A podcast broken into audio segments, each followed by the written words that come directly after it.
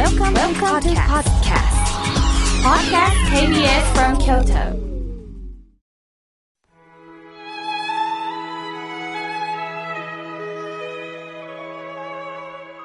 改めまして、僧侶の河村明慶です。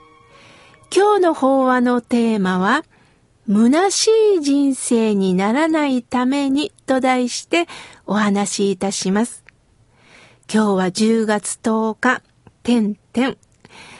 空を、天を眺める日だそうです。でもこの空は、虚しいとも呼びますね。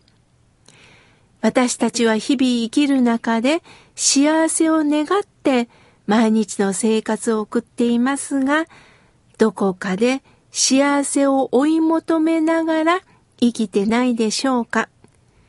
将来の幸せのために今頑張ろう。本当は離婚したいのだが、いつか私が独立するまで耐えよう。学校は行きたくないのだけど、落第生と思われたくないので我慢しよう。など、将来への準備のためだけの今になっていないでしょうか。親鸞上人という僧侶は、このような私たちの生き方、人生を空か、虚しく過ぎると書いて空か、虚しい人生になってないですかと問いかけてくださいました。親鸞上人が75歳から6歳頃にお書きになられた高僧和さんに、本願力に相ぬれば、虚しくすぐる人ぞなき、苦毒の崩壊満ち満ちて、煩悩の俗水隔てなし。もう一度言いますね。本願力、本当の本に願いに力と書いて、本願力に相ぬれば、虚しくすぐる人ぞなき。苦毒の崩壊、崩壊っていうのは宝の海と書いて崩壊。満ち満ちて、煩悩の俗水、俗というのは濁る水と書いて俗水隔てなし。どういうことかというと、本当に生きるということが分かったら、もうあなたは虚しくなくなりますよということです。では、その本当に生きるとはどういうことでしょうか？地位を築くことですか？お金持ちになることでしょうか？健康で長生きをすることでしょうか？多くのお友達に囲まれることでしょうか？さて、このコロナ禍で私自身オンライン講義が増えました。当初はオンラインパソコンで相手に誰かわからないのに話すなんだかしっくりきませんでした。しかし、今なかなか対面の授業ができませんよね。そこで実際、オンライン講義をやってみると、北海道から東北、関東、関西、北陸、山陰、広島、四国、九州と、まあ普段会えないだろうと思える方が申し込んでくださり、つながることができたんです。このコロナの問題がなければ経験しないことです。そこで今定期的にオンライン法話をさせていただいております。便利ですね。また SNS で簡単に人と人とが連絡を取り合うことができるようになりました。しかし逆に気軽につながる反面、常に人と連絡を取り合っていなければ不安という方が増えてるそうです。Facebook も便利ですよね。いろんな情報が入ってきます。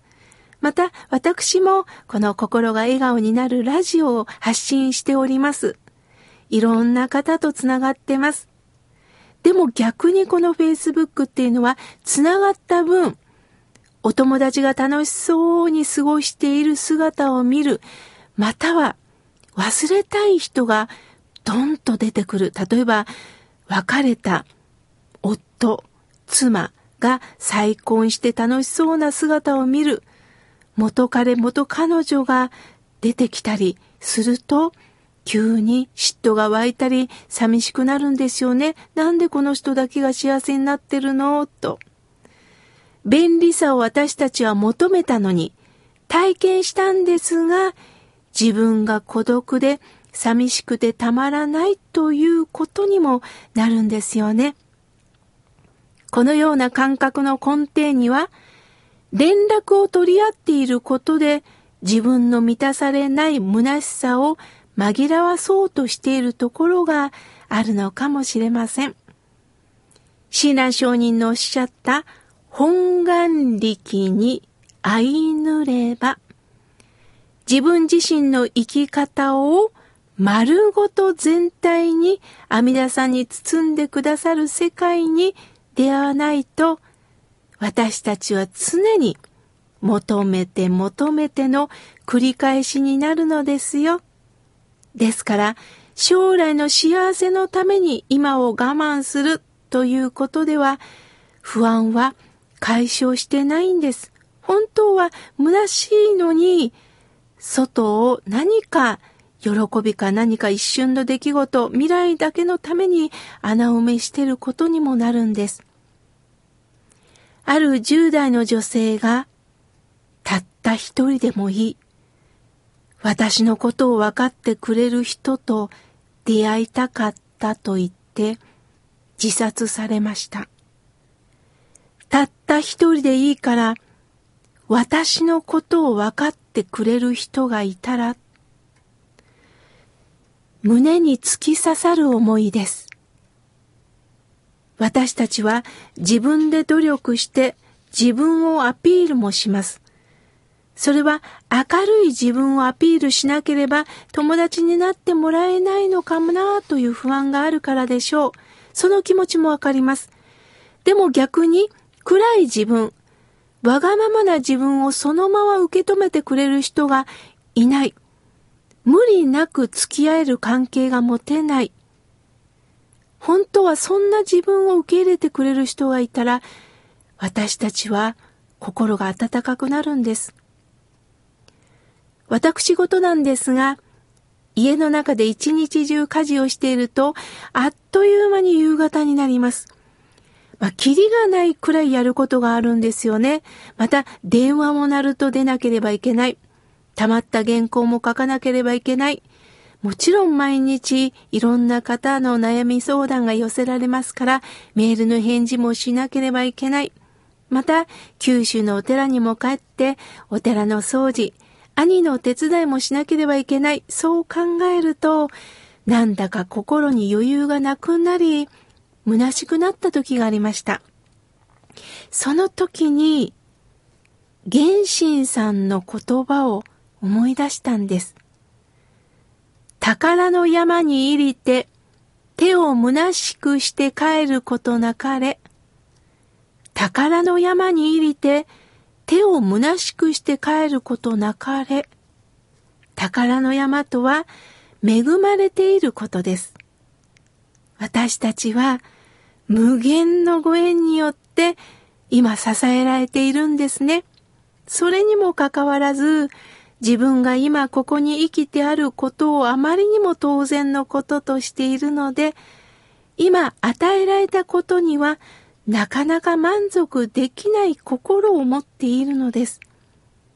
普段の生活の中でまた人間は人と比べるという煩悩を持ってます。自分に足りないと思えば怒りも出る、悲しくもなるんです。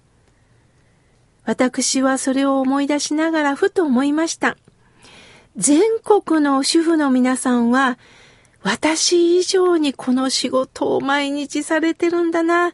たまたま私はこのコロナ禍で、まあ、在宅が多くなりました。仕事がぐっと減ったことで嫌でも在宅なんですね。すると、そら今までしなかったことがたんまりあるはずだと。でも他の方はそれを毎日なさってるんだな。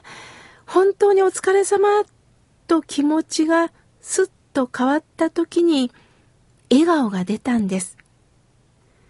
足りない足りないと思えば不満が出ます。しかしよく考えると足りないものが何であるか分かってないだけなんです。求めても求めても決して満たされることのない、この私の生き方を、虚しい、からと書きます。心が空っぽになってるんです。そうではなくって、今私に与えられているものは何なのか、探しませんか？こうして、仏法に出会える喜びをよりどころとして決して消えないものではなくって、心の中に刻み込める教えをよりどころに生きていきましょう。そのために私は番組が続く限り河村美代の心が笑顔になるラジオを仏法という言葉で届けたいと思います。今日の法話のテーマは、虚しくならない人生についてお話しいたしました。